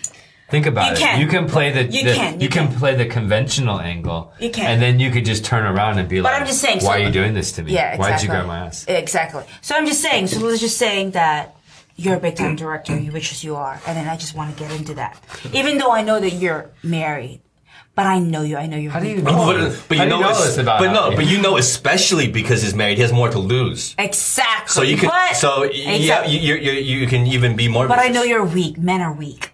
Men are we? Men are weak. Men are weak and stupid. Sorry, but sometimes when it comes to that, it's Oh, like when it comes to sex, yeah, oh, yeah. it comes to that. Sure, yeah. Like, and I can manipulate you in the way that I want, if I can. There are if I can. many women like that. Exactly. But obviously, we know there are women like that. But have you ever actually come in firsthand contact or seen an example of that yourself? yes. My kitchen. Yes. You have? Yeah. Of girls manipulating Yes. the situation yes. like that? Yes. Being yes. extra flirty. flirty, flirty, You like you're at the bar. Well, well, but, Yeah, yeah, but no, you can be flirty, but being flirty with the intention of baiting you so I can yes. trap you. Yes. Really? Yeah. My chef at Ramsay got sued for sexual harassment because of that. He was an ex-boyfriend, actually. Um, Of yours. Yes. Um, so it was like that. So You didn't sue him, right? No. no, I didn't sue. And that was me. No, I him, like, yo, I should totally Bam. you, right? No, no, no, no. Now I got my own restaurant. That's actually great, but fucked up. But no, no, no, no. So this girl just sued him, saying that he was like making a move, but not really. But he lost. But the girl wanted, not the girl. So was didn't want- settlement or no, something, No, no, no. The girl didn't want to sue him. The girl wanted to sue the name, which is Gordon Ramsay. Mm. This is what I'm telling you. Like that, it. that the restaurant will let this kind of environment happen. Yes, yes, yes, yes, yes. But it didn't happen. So I didn't say, yeah. So that's a whole level level. But It's there's like- another level. It's just that you're just Ramsay. This is like Ramsay has a bunch of like lawyers and a team to do that. This poor guy doesn't have anything. Mm. You know, And they'll let him be like the, the he'll they'll just let him go Be the down. scapegoat. Yeah, Yeah. see? Or not a scapegoat, because he is the goat. Yeah, yeah. Yeah, it's the usual, like you know, like the corporation or whatever. But but I've seen it. I've seen it. Of course, just let they it do. happen.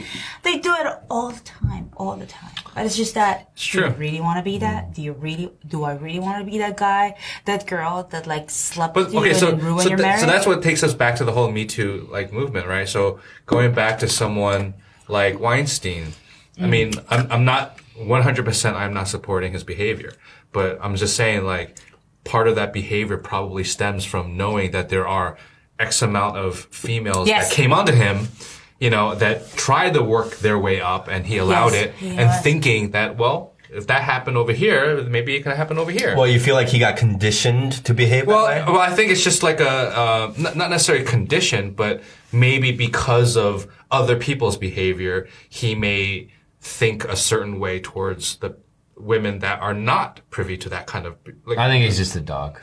totally. Disclaimer: We uh, don't condone any of this stuff. 100% support. 100%. one hundred percent don't condone it. support the you know, women who were harassed. So, anyways, just to disclaimer. I'm just saying- in case this ever gets published. I mean, I, But I I'm, want to I'm, be. I'm No, just saying. 100%, like, Like, I, just- 100%, I don't want to get 100%. fucking Well, taken none down. of us are saying anything that condones it. Yeah, there- No, I'm yeah, not- we But don't then want you to think disclaimer. could get taken out of But we're just trying to. I was just trying to analyze. I'm just trying to. All I'm trying to do is analyze, right? I'm just trying to analyze. But that's what people do. They analyze and they get taken down. So you just got to be careful. What are you? What are you afraid of? I am afraid.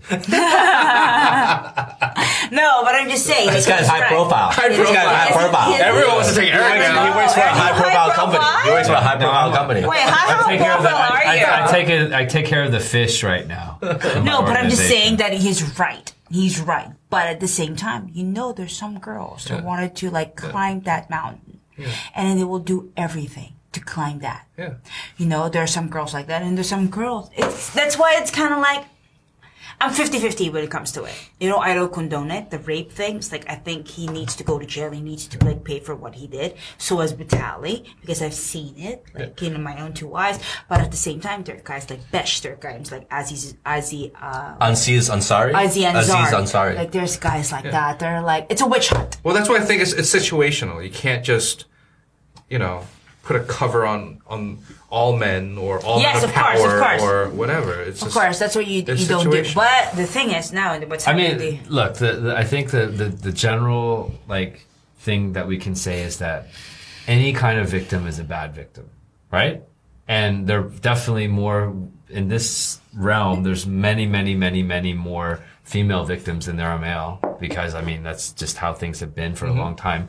And just because there is a very, very, very small number of male victims doesn't mean we should ignore the male victims. And at the same time, we do need to have the perspective to say that it's like a thousand to one ratio or 10,000 to one ratio. And we shouldn't overemphasize all victims are bad, but it's like a 10,000 to one ratio. There's like 10,000 female victims for like, you know, one or two male victims, which doesn't condone the one or two male victims, but there's a perspective here. And the people that try to go either way to the extreme are, you know, like they're not doing a service, right? Because if we put all the attention on the one or two male victims, then, you know, mm-hmm. then we are doing the 10,000 women a disservice. And if we put all attention on the female victims, you know, yeah. So tell me about this thing that you, you're, you're am I saying blocking that it? Nonstop. you're oh. saying that the Me Too movement here is like It's non-existent. It yeah. didn't, it didn't translate here. so for sure it's happening here.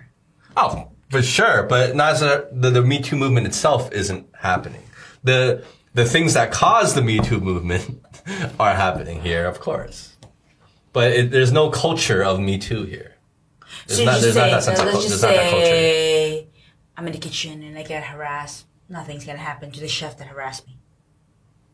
I don't They're just know. not Nothing's there. gonna They- happen, they- How but, about the big but it's not a it's not a witch hunt here. That's for, for like sure. the, the, the, you know what I'm saying? the, the well hold on i think we have to apply some some nuance to this Okay. so there are probably lots lots lots more women that are being harassed in china For sure. and um, there are less and there probably aren't very many women um, who are manipulating the system either like generally speaking because there is no movement so it's it's just you know it's like There, there's no ladders there yeah, there's for no them to climb. Well, I mean, there, all of this is nuanced, but there's really two things happening, right? Like all of the stuff that's happening is still happening. And maybe these companies are becoming more progressive. And at the same time, because there's not this crackdown, then there's probably less people that are exploiting this Yeah. Crack. All I'm saying is there's no spotlight and there's no witch hunt like there is in the U.S. or less. Yeah. What what what is happening is still happening for sure. Very rampant here. But it's not. There's no. There's no witch hunt here for it. So let's There's just not say, that culture Oh, in terms of Except for PC yeah, culture. I mean, So there was one Chinese guy that was involved in this, but that was like he was in the U.S. But So, you- wait, wait, so wait, but but talking about like you know because we're talking about Shanghai now. Mm-hmm. You're new to Shanghai. You just got here like a week ago or whatever it was, right? So what's Mm-hmm. Yes. what's your whole pers- like? You've been here for a week. Obviously, you don't know it yet, but what's your first impression? Like, what do, what do you see compared to to New York? it's just bigger. It's uh, Bigger. bigger, bigger than New York for sure. Really? The uh, the pace is same as New York, or even like maybe like Faster. faster, Shanghai is faster, fast. faster. It's huge. Your metro system is perfect because I was like I've been navigating it like a cra- like a pro. That's so amazing. She's only been here what? I know. I always like tell them. Yeah. I was like, tell them because the thing is, I'm really afraid to take a cab, just because You don't from wanna the get off? airport. Okay, no, no, I paid three hundred fifty. From the air from Pudong to here But no, You got Pudong, off, Pudong son? to Ja. Okay, how do where? you say it? Uh, to Huangpu. I- You- you- J Jianggu Jianggu What's- J uh, Jing'an, Jing'an. Jiang- no no no G J I A N G U O. Jianguo. Jianguo. Okay, Jianguo. so I stay. I Jianguo. stay Was that the road? Like Jianguo Jianguo Jianguo and Lu, Ruijin Jianguo are you Right, Jianguo, are Yeah, that's Jianguo. Xuhui. But still, 350 got ripped off? Sorry. It should be like high twos. It should have been like 250. Yeah, Yeah. Mid, mid to high twos. So I You got said- added 100. I- that's what I'm saying. So I'm just saying, it's like, fuck. At least they didn't she get real jack because people would Yeah, get really get I've heard, jack. I've heard people, like, it went, like, almost, like, a thousand. Like, like, No! like, so, yeah, You know, you know what? Like so, Japanese tourists, because in Japan, if you took the same distance, it would be like crazy. Okay. So then, so then the Japanese tourists come, and they're also very polite, and then they're just like, okay, seven hundred US. Yeah. Fuck. Yeah. You know, Japan. And then the Japanese, they're just like, okay, uh, In Because it's expensive. It's, it's expensive as hell in Japan. I went to Japan? Japan. It would be seven hundred US. I took a US. taxi from, I mistakenly took the taxi from the airport into the city of Osaka. Oh, Jesus. And I was, I was like, I was just looking at the Oh meter my the whole God, time. Yes, like, I know. What the fuck? that's what- What the fuck? what the fuck? What the fuck? We're on highway. We can't stop the car. What the fuck? What the fuck? It was like know. hundreds of dollars US. I know. Like, you Holy Okay, shit. And I'm like, what the fuck? And then so, so so I got out and I got to the hotel and I asked the bell, the first thing I did because like once we open the door, the bellboy comes to like greet you. I'm asked the bellboy. I'm like, look at that fare. Is that is that is that fair? Is that right? You know what I mean? And then bellboy's like, yeah, like this cast because they have different taxi companies Yes. in, in Japan, and they have different tiers. So if you're like a very like some are very expensive, some are a little cheaper. Super. I happen to jump into the I mean, really true, expensive okay, one. Yeah, because that's what I that's what I thought about Japan. Everything in Japan was like okay for me because coming from New York, but the fucking cabs. Okay, I was like okay after I went to Kyoto, I stayed at Haneda in a hotel in front of the airport because I was flying 6 a.m. going to New York. I can literally see the airport and my plane. The cab, 20 bucks from in front of the airport. In front of the my hotel to the airport. I said, what the fuck? It's 20 twenty dollars. Like the cab was like crazy, and I knew that from the fact that I was getting ripped off in, in Pudong. Actually, I was re- because I remember But you didn't get ripped off that bad. not bad, that bad, not bad, not bad. That's Yeah. still in the vicinity. That's still in the vicinity of what 10, you. Like, yeah, yeah. yeah, yeah, yeah, not bad, not bad. That was kind of like that. Hey, you don't have to kinda- tip. Like, like he might, know. like he actually might have not ripped you off. He maybe just went the wrong way, or or or, or just like took a longer So it was way. like and it's like it's just- three whatever. forty eight dollars. It's kind of like okay, whatever, whatever. It's like It's the not normal. that It's, bad. it's it's it's the normal. It's the normal like uh, cap. But I'm just saying, it's like fuck. It's like they don't speak like any word of anything. So that's why now. But it's a good thing though.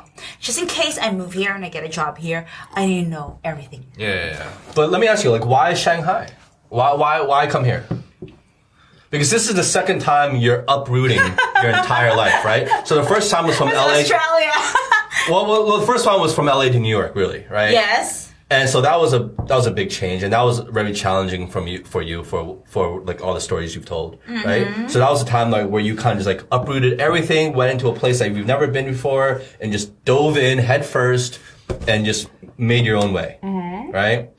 Now you're doing that like ten years or a decade over a decade later, you're you're deciding to do that again. Instead of going coast to coast, you go into another country. You're going to another country, and, and, and China of all places. Like, language She you don't is going to coast to coast. Yeah. so, so, So- so, so why? why? So why? Yeah. Okay, What- here's what's the the thing. Here's the motivation? thing. First of all, um, Justin has a, a very, very much influence in this, but at the same time, I've been going to Asia for like the last like what four years now, and then it's just striving. It's just advanced. It is. It's fucking advanced. It's and I've been to. Europe. It's kind of like what? Why would I go here? Yeah. So the last time I met him in Taiwan, and I went to Vietnam, Taiwan, and Japan. And I was kind of like I was telling my friends like, "Fuck." Excitement. It's imagine this shit. Like, if I just learned the skills here, uh, uh, one step back, two step forward. That's what I always like think about it. So that's why after my trip last year from Vietnam, Japan, Taiwan, and I just realized I need to get out of New York because I've been there for 13 years. And it's kind of like, if I wanted to advance my career, it has to be something. Europe is not going to do anything for me, except for Copenhagen because they're just like it's out there. But whatever. So my chances are in in Asia a little bit better than in Europe. But see, that's a trap you can fall in. Like, I can. Don't, don't Yeah, fall yeah, into yeah. the trap of underestimating. Yes, of and course. thinking it's Yes, easier, any easier here than it is in New York. it's not. If anything, No, it would be no, harder because no, you have a language barrier to no, no, overcome. no, You have all these things. I'm not saying about I'm the harder thing. I'm not saying about uh, getting a, a getting the work is hard or the work is easier or harder. No fucking way. I feel that the work coming from New York and and learning from all these European chefs, Asian people are like the, the work is more harder because of the fact of the matter is their, their standards are higher. well, the expectations are different. the expectations Like are different. here, you're expected to do your 20 hours and like. Yes. Not I'm not saying about about that. I'm not personal saying time. about She that. I'm just wants to hire a bunch of like Korean guys. No, no, no, in no, the no, no, kitchen. no, no, I'm It'd be not- like no, 50 no, no, Korean no, no, guys. no, no, no. Okay, go do the herbs. No, no, no, no. It's just it's not that like that. You know, like I've talked to a lot of people that that used to work in Asia. Like I have a a couple of uh like friends that we used to work at Ramsay. They work at Singapore. They're like it's best. It's just because it's advanced.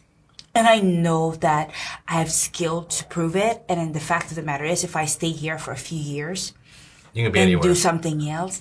It's just my skills were just will, will, will be honed and it will be better So, so you just it just really just boils down to a change of environment. Yes, that change the environment. I hate New York right now. I just like I just can't be in New York. What What do you think are going to be your biggest challenges here? Like, like Getting is the, what about visa. language language barrier? Language barrier for sure, and work working visa for sure, for sure. Because what the fuck? Like, hmm. why would they hire me from New York? Or Yeah, like the process of getting a working visa here has been has become even more complicated. Yes, especially now what's happening with U.S. and China. You know, you have to you have to prove that you've never been to jail and stuff like that, right? oh really? I don't know. Because I have I'm changed because I, I lost my business visa. Okay. So um, I'm not I haven't been working for the past couple of years because I'm on a marriage visa. Oh, because she's trying. wink, to- wink. Wait, wait. So um, I'm I'm I'm, I'm Can't publish this episode. yeah. So I'm, I'm getting back. I'm I'm apply, reapplying for my business visa, and I've So wait, what's your citizenship? American. And what? And how? How? Okay, it's like, like a vi- like a marriage visa. So are you dual now or not yet? No, no, no, no, no, no, no. no I'm can't just, get dual. I, I, am just, you know, my spouse is Chinese, so I'm, a, I'm a, I can stay here. His partner is Chinese. Oh, that's what it is. I just have to like. Yeah, well, you can get hitched, yeah.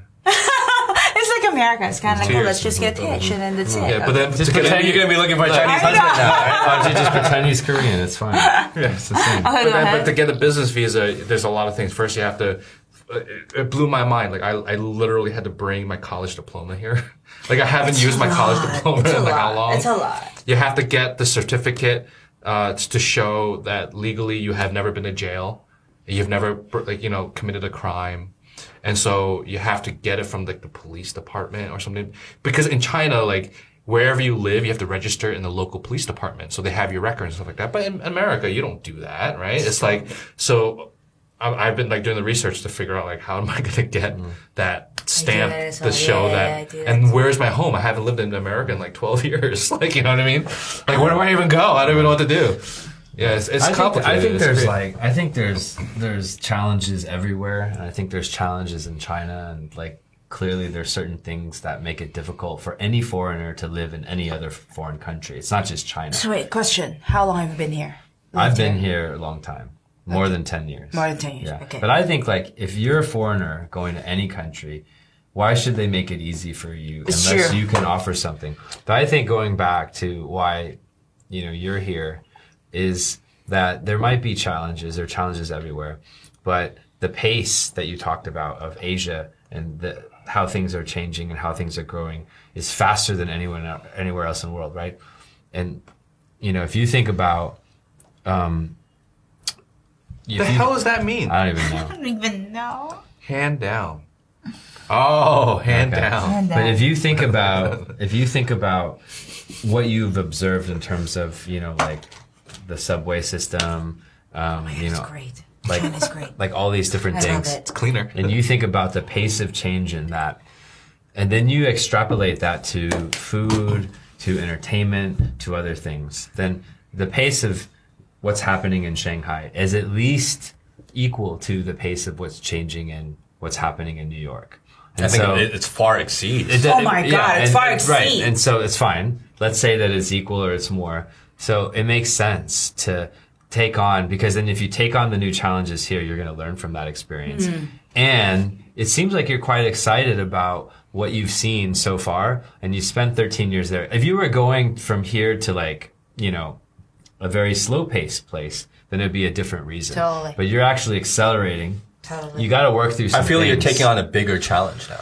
It is. New you was know. one challenge. I think but with Shanghai's more even bigger. upside. With No, no, more no, no. upside. Yeah, the thing is just that I'm just like saying, coming from Europe, it's like this is totally a different beast. It is. This is totally a different beast. Even though I see a lot of foreigners and whatnot, it's so hard. Like if I actually like ended up moving here, I have to learn like a little mm-hmm. bit of Mandarin for mm-hmm. sure. Like, you Basics, know, yeah. Basic, basic, But there's basic. plenty of but- people here- If you want to work in the kitchens with, with you know with Chinese staff, you're gonna have to. No, but not necessarily. But there's plenty of people here that I've met, even chefs, that barely speak Chinese. Literally, they all they can do is turn left, turn right. I want that, thank you, and I'm, I'm hungry, and that's it, right? Like, th-. But like, it depends. Like ten phrases. It, it depends. and they've been here for It ten depends. years. We, Yeah, we it didn't depends. talk about your background, but just through the conversation, you know, I get the sense that you've been, uh, you know, like an executive chef or like a quite significant chef, and you have a significant career. So if you were to come in, if you went to some small ass restaurant, then maybe it'd be a little bit more difficult. Mm-hmm. But if you went in and you went to a slightly more significant restaurant and then you have a staff, then you would probably have a layer of staff that could actually communicate with the mm. Yeah, local staff and you can communicate. You know, so mm-hmm. I don't think like if you were to come here in your first job out here, maybe that'd be kind of weird, Yeah, right? definitely. But like, I mean, from what you said, like going into New York and then like living in a tiny apartment with a fake window or a small window, and then working. Oh, well, for, when you first started yeah, out, and then, and then working for Ramsay, it's like at this point the upside is huge. China would just be like a mini Ramsay, and then you know, like you've already gone through like the whole Ramsay thing, right? Yeah, so it's yeah, like yeah, to go through another Ramsay, it'd be like a mini Ramsay. yeah, definitely. Well, you're given, but at the same time, 100% Eric. But at the same time, you're giving up a lot to come here. You're risking a lot to come here Mm-hmm. because you're giving up a cushy job in terms of being a chef, right? Mm-hmm. In terms of being well respected, Credibility. Mm. wanted there, in terms of your position, you're coming from an executive Are chef you well position. known in New York? Like, if I mm. dropped your name, could I get mm. into some restaurants? Because I'm going to restaurants, New York next month. What? I just need to get where, in. Where do So you, where do you want to go? Where do you want to go? You have to tell me. Yeah, he, he's been trying to go, we're trying to go to 14th Street Taco Bell. Get in there. You have to tell me. I have to tell you. Yes, No, but of to course. make you to can make your way there. to make your way in New York City up to an executive chef Mm. and to have your own restaurant and people wanting to partner with you and actually wanting to throw money behind you. I mean, that's a dream come true for for most people who want to get into most, the yeah, culinary most, yeah. you know industry and career uh, to make that a career. Mm-hmm. And now you're just like up and leaving all of that Mm-hmm. to come to Shanghai to take on a whole new daunting challenge Mm-hmm. is is is insane. Yeah. Mm-hmm. Right? It, it's crazy. Where you can't utilize that cred that you built in New York. It doesn't. You can't. Yeah. To, to a certain, like your resume is going to look good Yeah. for people who know what they're looking at. It's going to look very Yeah. good here, but you don't have that same leverage. Of course. right? Of course. And then We're and then the pay that you're, especially the pay that you're Yeah, used course, to getting in New. York, is gonna, not going to translate over here. Of course. Yeah. Of course. So, with all that, of course, I, I've, of course, I've thought, thought about, about that Of all. course, I've thought about this. Like, Well, she's thought about this for a long time. for a like, long yeah. time, for a long time. Not really for a long time. After after I come back from my Asian trip like last year, after Japan, it's like, what the fuck am I doing here? It's like, we're really, what the fuck am I doing here? It's like one step back, two steps forward. So with all this, I know that I'm not gonna get paid as much as I was in New York. And then all this like prestige is not gonna be there. But at the same time, if I wanted to come back, all that knowledge and all that skills that I've gained from here will just make my stock go up. Also, This is all I said. This is all I this is realized. this is just a guess, but the way China, but even more so Shanghai, is growing and moving towards. If you were to get come here and establish yourself and invest X amount of years like you did in New York, let's Mm-hmm. call it 10 right? Who knows? Maybe ten years, Shanghai is the New York. Like you know what I mean? Yeah. And like Beyond. you know what I mean? And like Yeah. you've you've planted your feet here.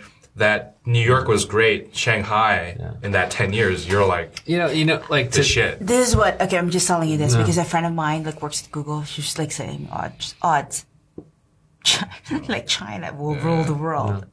It's kind of like that's what I think as well. It's like you know that's why that's why all this like tension between U.S. and New York tariffs and whatnot. That's the only reason why there's tension is because America's like, yeah, they're afraid. They're afraid. I'm just saying. Just, That's I'm the just like, only I'm just reason why like, there's what the tension. fuck? It's huge, and it's a lot of money involved and whatnot. And then you're pre- the mm. president. I don't know what his name, but I just Xi know. Jinping. Okay, is like really like putting his foot down with Trump. yeah. He's That's got a why I was kind of like, he's- he's so strong the, you have to like, to, okay, like just a little bit of things like the businesses, the Chinese businesses in the U.S. are gonna get affected by this, but in the long run, it will be good for Chinese people, and then it will really fuck the Americans with all the shit that's happening right now. yeah, it's gonna be a saying, big It's a really big. coming Uh, ten but- years. But, you know, I think like just taking it like quite like a, just more at a practical level. So I've been here, you know, 10, 15 years. And in the very beginning, I'm sorry, but from where? from Texas. Oh, look at you. Yeah. Texas. Oh, And I'm not like any kind of food connoisseur, but I am a picky guy. I know what I like. say the least. And I, You have your standards. I have my standards and I like standards. and um, and when I first came out here, it was hard to even get a burger, you know. And you've been, you, we've known each other for like ten years, and you've seen me complain my share of terms of the restaurant quality, Yes. the service, service, the food. you know. Yeah. And then like probably in the last two years, Yeah. How many times have you heard me say, "Oh my God, this restaurant is like the fucking best in the world"? Yeah, yeah, yeah. we constantly, Shanghai? we constantly And it's do that. and we're not even talking Chinese Yeah. food. We're not talking Yeah, Chinese yeah, food. yeah. We're talking What Western is food. it? And Okay, what we're like, this is the best in the world. Yeah, and What this is service it? is like way better. Yeah. And It's some amazing and stuff. Like I do a little bit of traveling, and I spend t- just like anyone else. And you know, I was in Italy this year, and like the last three years, I've been traveling a little bit more. So you know, I've been to like Charleston, I've been to Savannah, I've been to L.A., I've been you know around Texas, I've been to Austin, I've been in Sydney, Japan. I've been to Italy, Florence, Barcelona. Barcelona. Like I mean, pretty regular, right? Every quarter. And it's finally got to the point where I got to eat my words, man.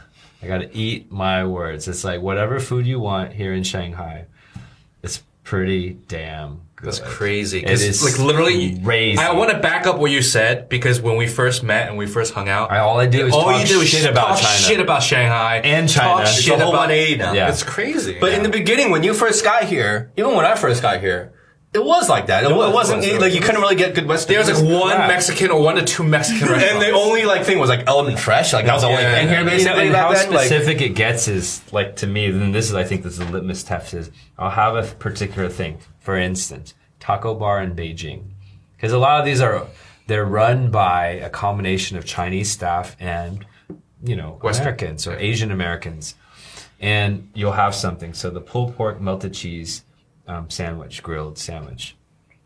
And you have that particular sandwich, and you say this is the best pulled pork melted cheese sandwich that can be made, and it is the best I've ever had in my life, and it is that good. try that next and time. so, like, I have a list. I have to go there. To I have a that. list of like 10 things. And then when people I recommend go there, they're like, yeah, this is pretty much the best. But the other thing is that China also has a very simple advantage. It has the best Chinese. Chinese food. Because it's fucking China. Yeah. Yeah. So then I go to Country Kitchen, which we talked about In on the last show. Yeah. And it was like, I can get the best fucking Shanxi, you know, hand cut noodles that you can get on the planet. So then you're just like, okay, well, what is driving this? And what I realized was it's not tradition or anything, these things. Those are normal factors. It's economic development.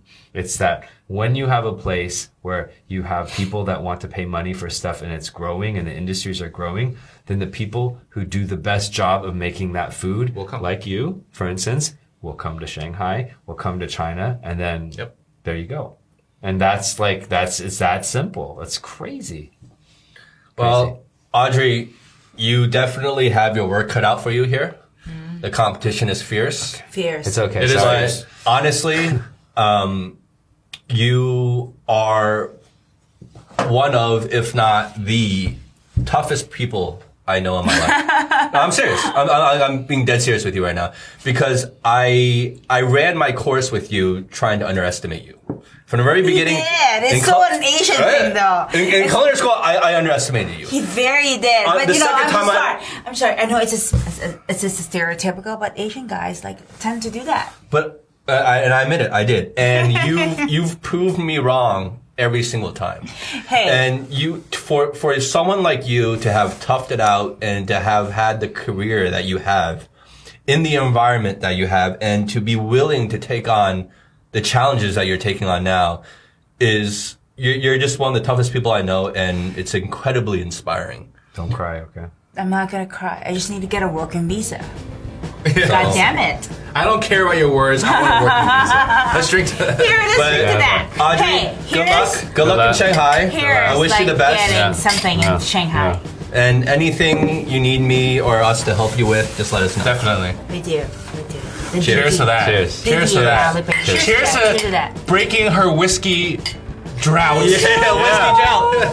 the first whiskey you've had in like what, like eleven years, God, like t- eleven. and you didn't fall into any trash cans.